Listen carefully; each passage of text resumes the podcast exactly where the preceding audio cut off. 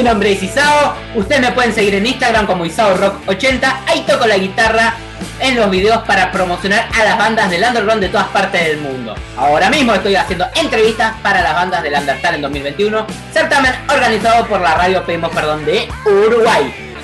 Seguí a la radio Pedimos Perdón en todas sus redes sociales. También puedes escuchar su programación a través de su página web pedimosperdonradio.blogspot.com y a través de tu celular bajando la app Pedimos Perdón Radio. Ya comenzó el Undertale en 2021.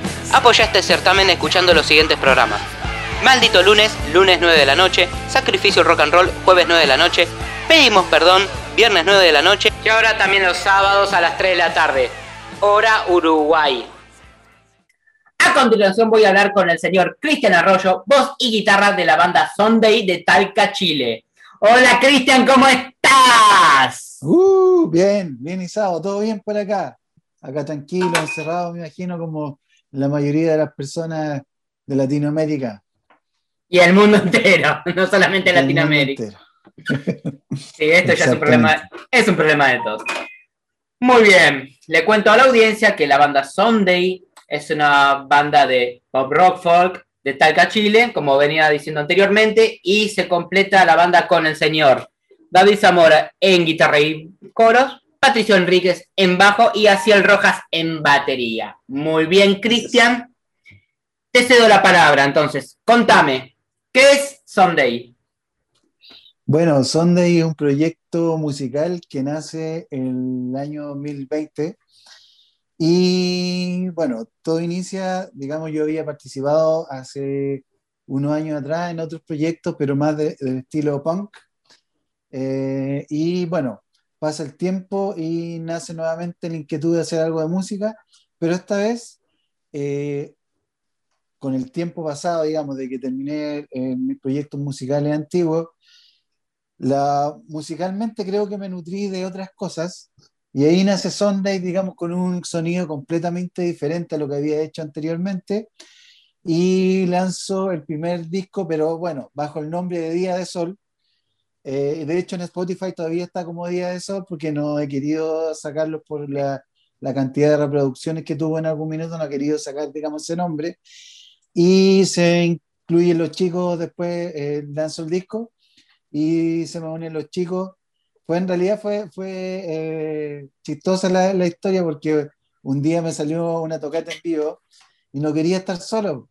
Entonces le digo a los chicos, oigan, me acompañan ya, pues me acompañaron y de esa vez no se despegaron nunca más. Así que, eh, bueno, también ahí le agradezco porque ellos también a la, a la parte en su, su, otra banda, entonces igual yo le agradezco el, el aguante que, que, le hicieron al proyecto, les gustó el EP y ahí empezamos a tocar juntos.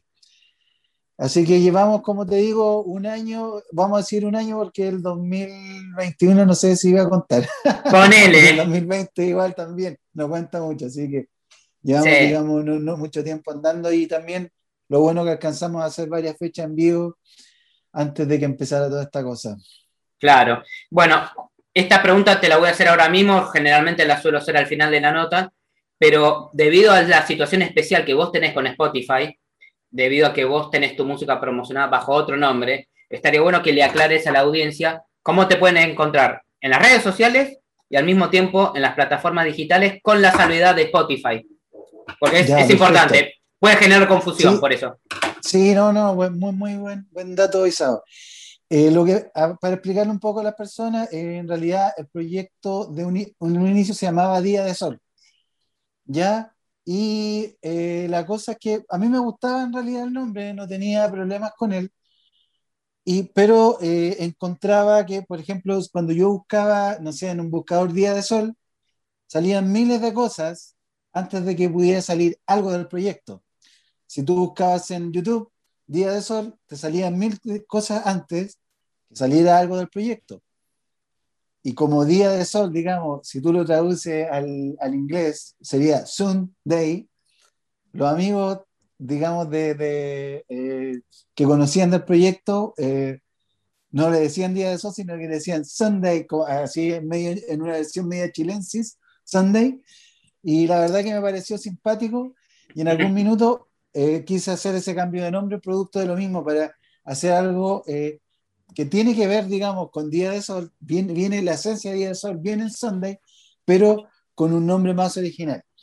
Entonces, para ir eh, contestando tu pregunta, en las plataformas, por ejemplo, en, en, en, Instagram nos encuentran como Sunday Música, en YouTube también está como Sunday Música, en, en eh, Facebook también como Sunday Música, pero por temas de autor, de nombre, no pude hacer el cambio en Spotify. Entonces el EP Metamisol quedó bajo el Día de Sol y va a quedar, yo creo, así eh, para la eternidad. No sé si en el futuro haga el cambio a Sunday, pero es por eso que eh, si ustedes buscan a Sunday en Spotify todavía no les va a salir. Pronto sí les va a salir porque vamos a lanzar un, un EP bajo ese, ese nombre, pero el primer EP está bajo Día de Sol. Entonces ustedes buscan en Spotify Día de Sol, Metamisol y van a encontrar del proyecto Sunday. Pero, eh, digamos, por eso está bajo ese nombre, porque al intentar cambiarlo perdía las reproducciones. Entonces, en un minuto no me pareció una buena idea. Eh, no sé si en el futuro haremos el cambio, pero es más que nada por eso. Perfecto. Muy bien. Ahora sí, desde el principio, inicios de la banda. Ya, perfecto. Eh, la banda, como te digo, primero nace bajo un proyecto solista Día de Sol, el, inicio fue completamente solista. No porque, a ver, fue porque eh, en la teoría yo pensé, pensé que esto era más replicable a través de pistas al momento de tocar en vivo. Pero mi, mi primera intervención en vivo, que lo hizo yo solo con pistas, sentí que faltaba espíritu, que faltaba energía, que faltaba fuerza salió tiki-taka, porque las pistas te, te, permiten, digamos, replicar el sonido de estudio con mucha mayor facilidad de lo que uno puede hacer en vivo con una banda. Claro. Pero sentí que le faltaba ese espíritu, sentí que le faltaba esa fuerza, esa chispa, y cuando se suman los chicos a participar en la, en la primera vez en vivo, sentí que el proyecto agarró otra, otro formato, otra forma, y realmente logró transmitir algo a la gente. Y sin embargo, al tocar con pista, pienso que ese feedback no se logró. Entonces, eh, el inicio de la banda nace solista, pero alrededor de, la primera presentación en vivo, ya la segunda se, unen los chicos y nace el formato de la banda Sonde. Muy y ahí no hemos salido del formato, digamos, de banda. Sin perjuicio de ello, tenemos una forma súper particular de trabajar. Trabajo, por ejemplo, las canciones yo con el productor y después se las llevo a los chicos. La grabación de estudio, digamos, es, un, es una idea mía con un productor y después en vivo los chicos tienen libertad hacer modificaciones, a ponerle de lo que nace de ellos. Así que está el espíritu de banda, pero también el espíritu, digamos, medio solista todavía está, digamos, en lo que es estudio. Está bien. Y como te digo, esto nace, eh, el EP se lanza en el año 2019, em, en abril de 2019, y alcanzamos, digamos, a agarrar todo el 2019 para mostrarlo, para tocar en vivo. Y lo bueno que tuvimos muy buena aceptación con el, con el EP. No tenemos, digamos, la caja de resonancia que tiene un proyecto, digamos, eh, que, digamos, está consolidado por los medios, bajo el alero de un sello.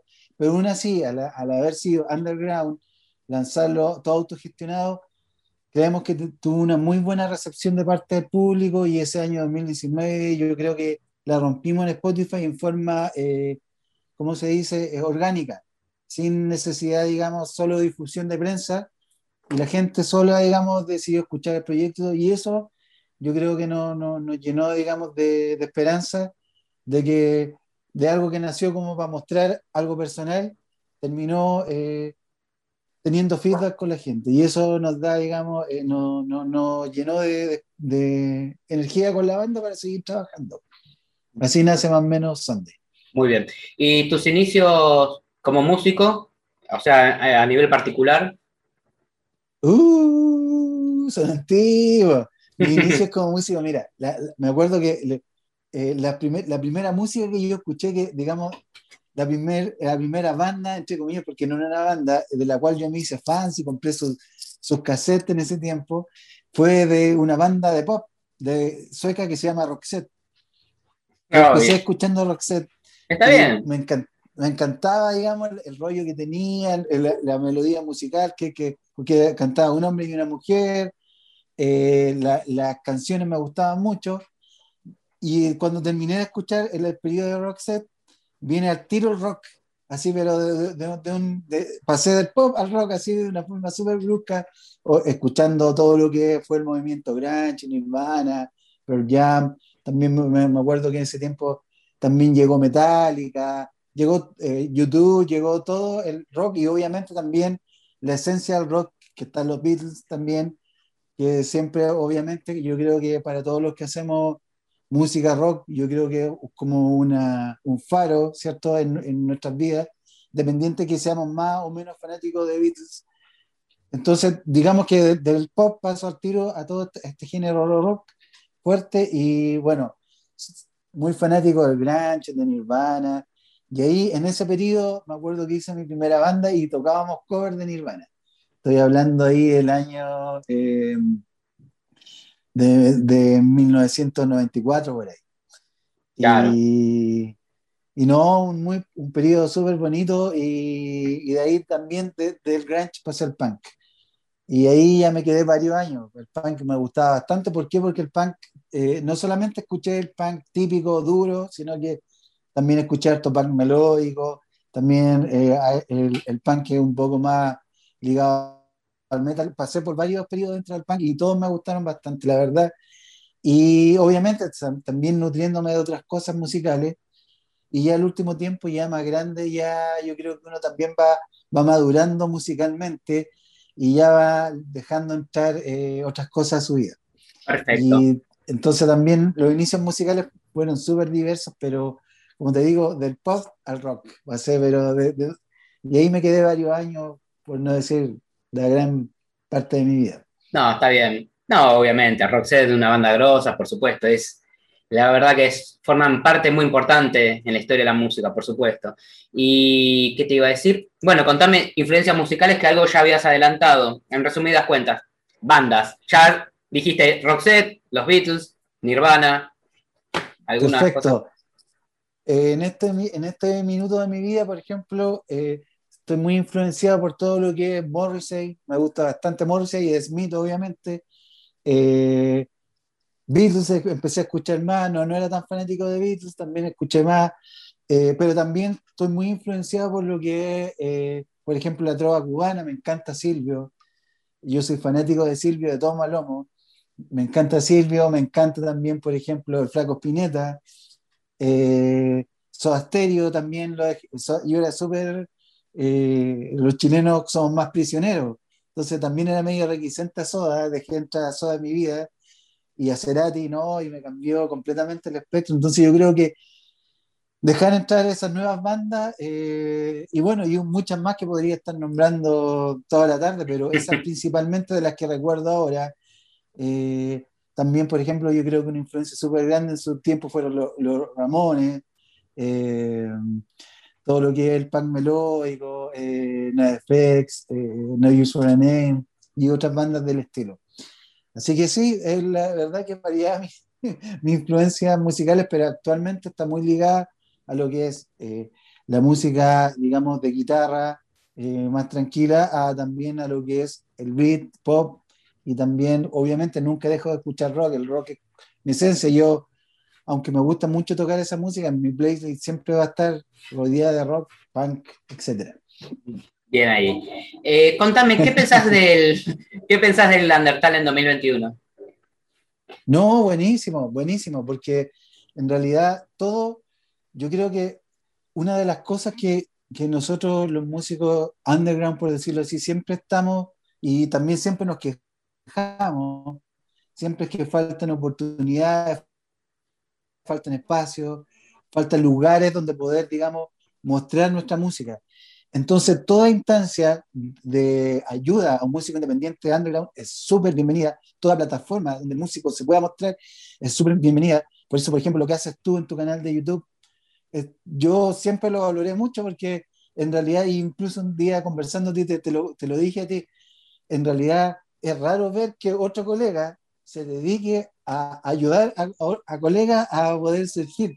Y también yo en algún minuto tomo el ejemplo y estuve un tiempo haciendo eh, Instagram Live en vivo para poder también mostrar a otros colegas, porque la verdad que es muy importante los espacios que se puedan generar, porque en realidad es la única forma de poder mostrarnos al mundo, porque no va a venir la radio Rock and Pop a decir, oye, me gusta tu música, mañana te voy a pasar, o no va a venir en TV a tomar tu video y decir, mañana sale en MTV, no, eso no pasa, eh, a no ser que exista, digamos, una influencia grande detrás.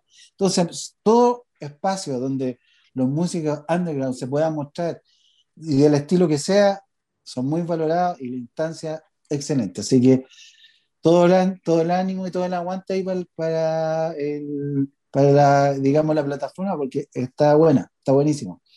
Muy bien. ¿Vos sentís que los músicos consagrados o los medios grandes, bueno, algo habías dicho, eh, apoyan a los músicos under? Digamos, ¿vos sentís el apoyo en cuanto a los músicos que ya la pegaron, por así decirlo? Mira, en Chile se da un proceso súper particular. Yo he visto muchos músicos que ya van unos pasos más adelante, ayudando a otros músicos que van un poquito más atrás. Eso no se daba en otros años pero también eh, tampoco es tan gratuito. O sea, en el fondo, para que un músico más consagrado te ayude a ti, tú tienes que mostrar algo, ya sea redes, ya sea un número. No, no es tan así como que lo escuche y lo ayuda. Siempre eh, eh, el músico debe tener como, digamos, cierto respaldo para poder pegar ese saltito.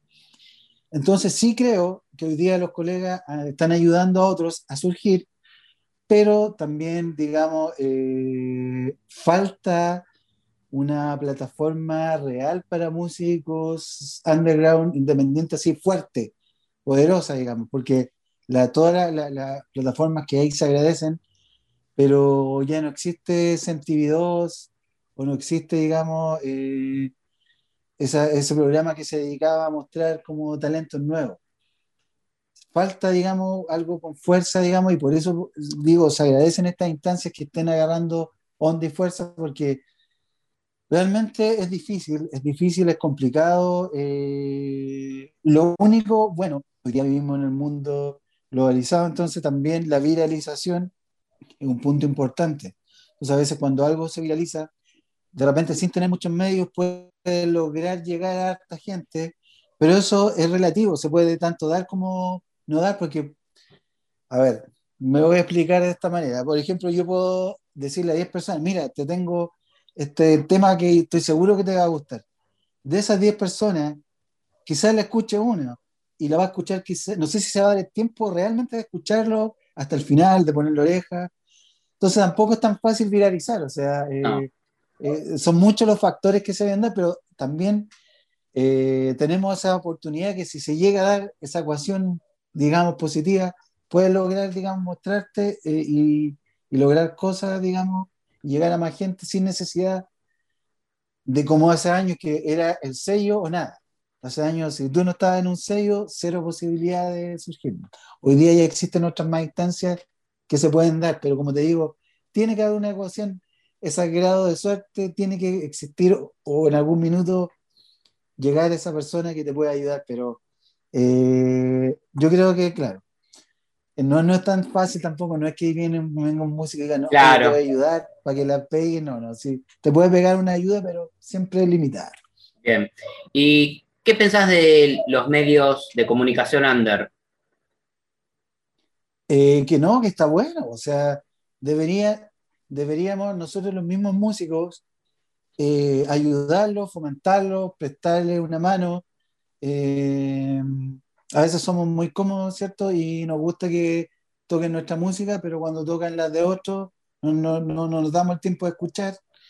Entonces yo creo que los medios Anders son muy necesarios y son muy eh, productivos para los que no tenemos una caja de resonancia eh, fuerte. Entonces yo creo que deberían haber muchos más la gente, ahí también al llamado a los colegas y a la gente en general, apoyar a estos medios under, escucharlos, estar ahí atentos, ¿cierto? Para que puedan surgir, si es posible, digamos, prestarle una ayuda económica, ayudémoslo. O sea, ¿cuántas veces hemos gastado, no sé, en comprar la cosa, eh, canción a un sello que recibe miles de dólares y a veces no nos ponemos apretados para prestar una ayuda a un, sello, a un sello o un medio under. Entonces yo creo que debemos valorarlos más y la invitación es a que, que puedan haber muchos más, pero yo los apoyo 100%. O sea, independiente de, de, la posición que me toque estar. Si en el futuro, por ejemplo, me toca estar en otra posición de comodidad, por ejemplo, por decirlo así, con el respaldo de un sello, con el, nunca voy a dejar de apoyar los medios andes porque eh, hay mucha gente haciendo cosas buenas y que no tiene eh, los medios para poder mostrarlo. Entonces, si no existen los medios under, perdemos, yo creo, arte y cultura muy valiosa que se deben mostrar. Sunday es Under Talent 2021.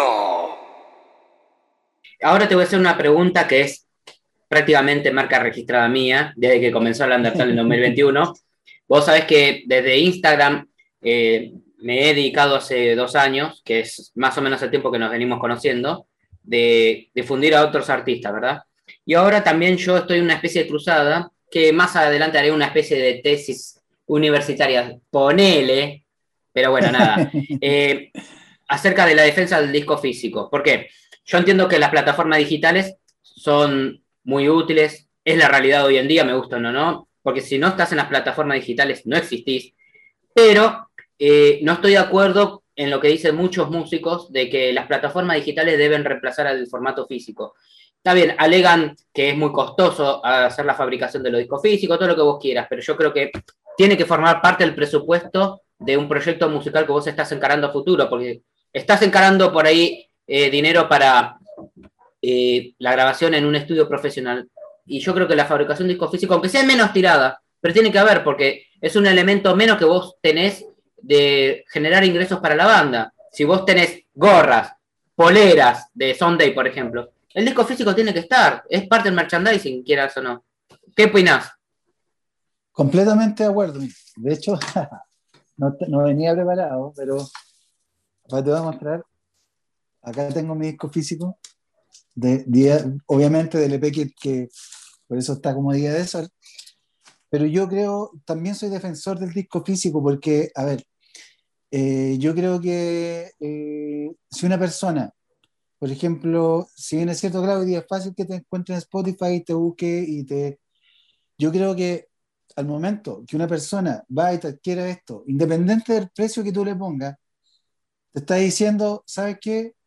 Te estoy ayudando o estoy validando que me gustó tu música, me gustó tu proyecto, y puede que el disco quizás no lo abra nunca y quede dentro de, de, una caja de recuerdos, pero lo que significa el intercambio que yo hago con la persona al entregarle mi disco físico y el que la persona me lo compre, o bien si se lo regalo, porque puede ser que también sea un regalo, le estoy, yo estoy entregando parte de mi valor a esa persona y esa persona también está entregando su eh, aprobación al momento de comprármelo o aceptármelo. Entonces, yo creo que es muy importante que no se pierda eso. También yo lo encuentro, el disco físico lo encuentro muy romántico, entonces no, no podría no convivir con él. O sea, claro. yo apenas saqué el proyecto dije, esto tiene que tener disco físico. Y como dices tú, quizás no voy a sacar eh, 2000 eh, tirajes, pero voy a sacar un tiraje necesario para poder difundirlo, para que la persona me lo compre, para que la persona eh, me diga a través de ese disco, ¿sabes qué? Me gustó tu proyecto. Vamos, vamos arriba. No, está perfecto. para mí, yo soy defensor del disco físico, eh, estoy contigo, tiene que seguir. Eh, el, el tema sí que también veo, veo ahora es que muchos músicos nos estamos dedicando a lanzar singles, pero esos singles se pueden juntar después en el futuro y ser un disco. Entonces no necesariamente tenemos que cerrarnos a la posibilidad de lanzar un disco físico. Entonces, yo lo defiendo eh, al 100%, estoy contigo. Disco físico tiene que seguir. Muy bien. Eh, mostrar eh, a la cámara bien tu disco físico. Quiero Para la gente que está escuchando esta entrevista por audio, eh, porque no hay imágenes de momento, el señor Cristian Arroyo está mostrando su disco con Día de Sol, actualmente Sunday, y es un disco físico. Es un trabajo que vale mucho, que vale la pena adquirirlo y no tiene que desaparecer. Porque más allá de lo, del romanticismo, como dicen muchos, eh, yo defiendo el disco físico más que nada por razones artísticas y profesionales. O sea, si solamente me basara en lo que es el romanticismo, sería una muy mala defensa. Eh, pero sí, hay muchas más razones al respecto que más adelante la voy a exponer bien, porque de momento estoy recabando datos y estoy elaborando un argumento contundente como para que el disco eh, físico no desaparezca. No voy a cambiar el mundo, lo sé, pero mi idea es que no desaparezca. Es un elemento más de la banda. Es como que vos me digas que sos guitarrista, no tenés guitarra. Exacto. No, estamos, estamos completamente de acuerdo. Yo creo que no debe desaparecer bajo ninguna circunstancia. Incluso por último, por último yo digo, si hoy día no, no, lo que no se da el CD, junten plata, saquen un vinilo si les gusta el formato vinilo, pero que no desaparezca el, formato físico. No, no. debe desaparecer. No, además el músico under también invierte, invierte su proyecto musical, invierte en salas de ensayo, en estudio de grabación. Y el disco físico tiene que ser parte del presupuesto, porque un mensaje que también le quiero dar a todos los músicos es que eh, está bien, uno lidiará con mayor o menor presupuesto, pero si tiene que cortar, que lo haga en la menor medida y con cierto criterio, porque el que está acostumbrado a picotear el presupuesto, a ser tacaño en forma excesiva, así como no saca disco físico, eh, no va a un estudio de grabación profesional, graba en sus, en sus casas, que está bien, graba en sus casas porque se ha logrado resultados competitivos muy buenos, pero si no tenés idea, sacás un pésimo proyecto con un pésimo sonido y te quemás, te quemás y para el resto de tu vida y la gente no te va a tomar en serio. Es, cierto, toda la razón. Sí, pues no, no, y es una buena forma también de, junto con el merchandise, es una buena forma de, generar ingresos, una retribución eh, a lo que uno está haciendo. Así que no, se agradece. Se agradece a toda la gente que compra el disco físico, eh, como una buena forma de decir respaldo tu proyecto. También en calidad sonora sigue siendo superior al formato digital, porque cuando vos bajás el contenido a formato digital, está comprobado que hay una compresión que le quita cierta eh, fidelidad al sonido. Eso está comprobadísimo. Correcto, correcto. Muy bien. Cristian, entonces, repetirnos, ¿cómo pueden encontrar a Sonda en las plataformas digitales y en las redes sociales? Ya, perfecto. En Instagram, que es donde, digamos, nos movemos más, estamos eh, como Sunday Música. Sunday Música. En Facebook también, Sunday Música. En YouTube también estamos como Sunday Música. Y en Spotify, eh, Deezer y todas las plataformas virtuales estamos todavía como Día de Sol, pero vamos a lanzar a fin de mes un primer sencillo eh, como Sunday. Así que también ahí para que estén atentos, a fin de mes puedan buscar a Sunday en, las plataformas.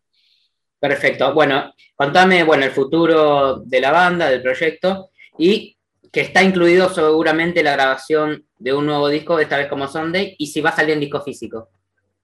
Sí, por supuesto que va en disco físico, pero eh, eh, por el tiempo que estamos viviendo, en este minuto estamos trabajando solamente single. Está bien. Entonces, aquí ya viene el primero, seguramente en un tiempo más lanzamos un segundo y hasta lograr un, nuevo EP, no sé si un disco, pero sí un EP nuevo eh, bajo el, nombre de Sunday. Y el proyecto, bueno, los proyectos futuros, seguir ensayando, tocar quizás de manera virtual lo más que se pueda, cuando sea la oportunidad de tocar físico, volver a tocar, obviamente, que lo echamos mucho de menos. Y digamos, eh, seguir trabajando nomás porque nos gusta lo que hacemos y mientras se pueda hay ánimo y, y la gente le guste, hay que echarle para adelante nomás. Mm. ¿Qué le recomendarías a un músico eh, under que recién empieza, que por ahí no tiene los ánimos de emprender una carrera musical o que por ahí le viven criticando todo lo que hace, que es una pérdida de tiempo? ¿Qué le recomendarías? Yo le recomendaría primero a que tenga paciencia, Esta, porque obviamente el, uno ve la parte linda, a veces uno ve los proyectos musicales armados y ve la parte linda, pero nadie te cuenta lo que significó llegar ahí, el esfuerzo que significó llegar ahí, la hora de ensayo. Que lo, a veces uno dice, oh, esta banda toca súper bien. Y yo pregunto, ¿te da el tiempo de ensayar lo mismo que ensaya esa banda? te ha dado el tiempo de estudiar lo que estudia esa banda para lograr lo que, lo que logró. Entonces, ser perseverantes, chicos. Las críticas van a sobrar. Siempre va a haber gente que va a criticar, que no le va a gustar, pero entiendan también una cosa. La música para mí siempre ha sido un tema subjetivo. Lo que me gusta a mí no necesariamente le va a gustar al vecino y lo que le gusta al vecino no necesariamente le va a gustar al otro vecino, pero siempre va a haber alguien que sí le va a gustar. Entonces, sean pacientes, sean perseverantes, crean en su música. Si a ustedes les gusta su música, están en un 80% al otro lado. Porque eso es lo, lo primero que a ti te guste tu música, que a ti te llene, que te satisfaga. Ahora también hay que entender que a uno nunca, uno siempre, el más autocrítico con la música va a ser uno. Entonces, generalmente uno nunca va a estar al 100% eh, eh, satisfecho. Yo creo que si le preguntamos al músico más reconocido si está 100% eh, satisfecho con algún disco, no vamos a encontrar ninguno, porque siempre va a haber algo que a nosotros no nos va a gustar, siempre va a haber algo que quizás decimos podría haber sido de otra forma. Entonces, perseverar mucho, creer en sus proyectos musicales y miren, un consejo, tiempo y ocasión les acontecen a todos, pero cuando llegue ese tiempo tienen que estar preparados, porque si llega ese tiempo y todavía están tocando en el garage eh, una vez en la semana, media hora, no va a pasar nada. Entonces, prepárense para cuando venga esa oportunidad, si es que llega y si no, denle para adelante, porque la música lo importante es que a ustedes los llene, que a ustedes los satisfaga. Y ahora, si más encima hay gente que le gusta y también, digamos, le hace el aguante, mejor todavía. Pero la música yo creo que primero para uno y después para las personas aunque obviamente también uno se debe a la gente, si eso, eso también es una realidad, pero que no sea el, el, el motor del, de la banda, sino que el motor de la banda sea hacer buena música y sobre todo lo que siempre digo yo, eh, crear sensaciones en las personas que escuchan tu música, lograr dejar algo, para que las personas se vayan satisfechas, diga, mucha escuché esta canción y me ayudó cuando me sentía triste, me tiró para arriba, o, me generó una buena sensación, medio paz, digamos el comentario que venga, pero lograr sensaciones en la gente ayuda mucho a que el proyecto también eh, sea reconocido y, que la gente se identifique con él. Así que lograr, tratar de lograr eso es muy importante y, darle con todo. Exacto. Muy bien. Eh, Cristian, muchas gracias por tu tiempo, por tu buena onda y te deseo lo mejor en este Undertale en 2021 y en todos los proyectos que emprendas. Eh, seguimos en contacto, por supuesto. Y me gustaría que presentes el tema con el cual vos te anotaste en el Undertale en 2021 para la audiencia. Perfecto. Bueno, Isao, también agradecerte a ti la entrevista, a Undertale, ¿cierto? También por la oportunidad y decirle a, los, colegas que se motiven a participar. Eh, en, en todo este tipo de instancias porque son muy buenas. Y el tema que les dejo a continuación se llama Que no en los sueños. También se lo dedica a todos esos colegas que tienen el sueño de, de hacer música y, y lograr eh, su meta en todo ámbito de cosas. Así que les dejo con ese tema, Sunday, que no en los sueños. Muy bien. Muchas gracias, Cristian. Muchas gracias a todos. Nos vemos en el Undertale en 2021.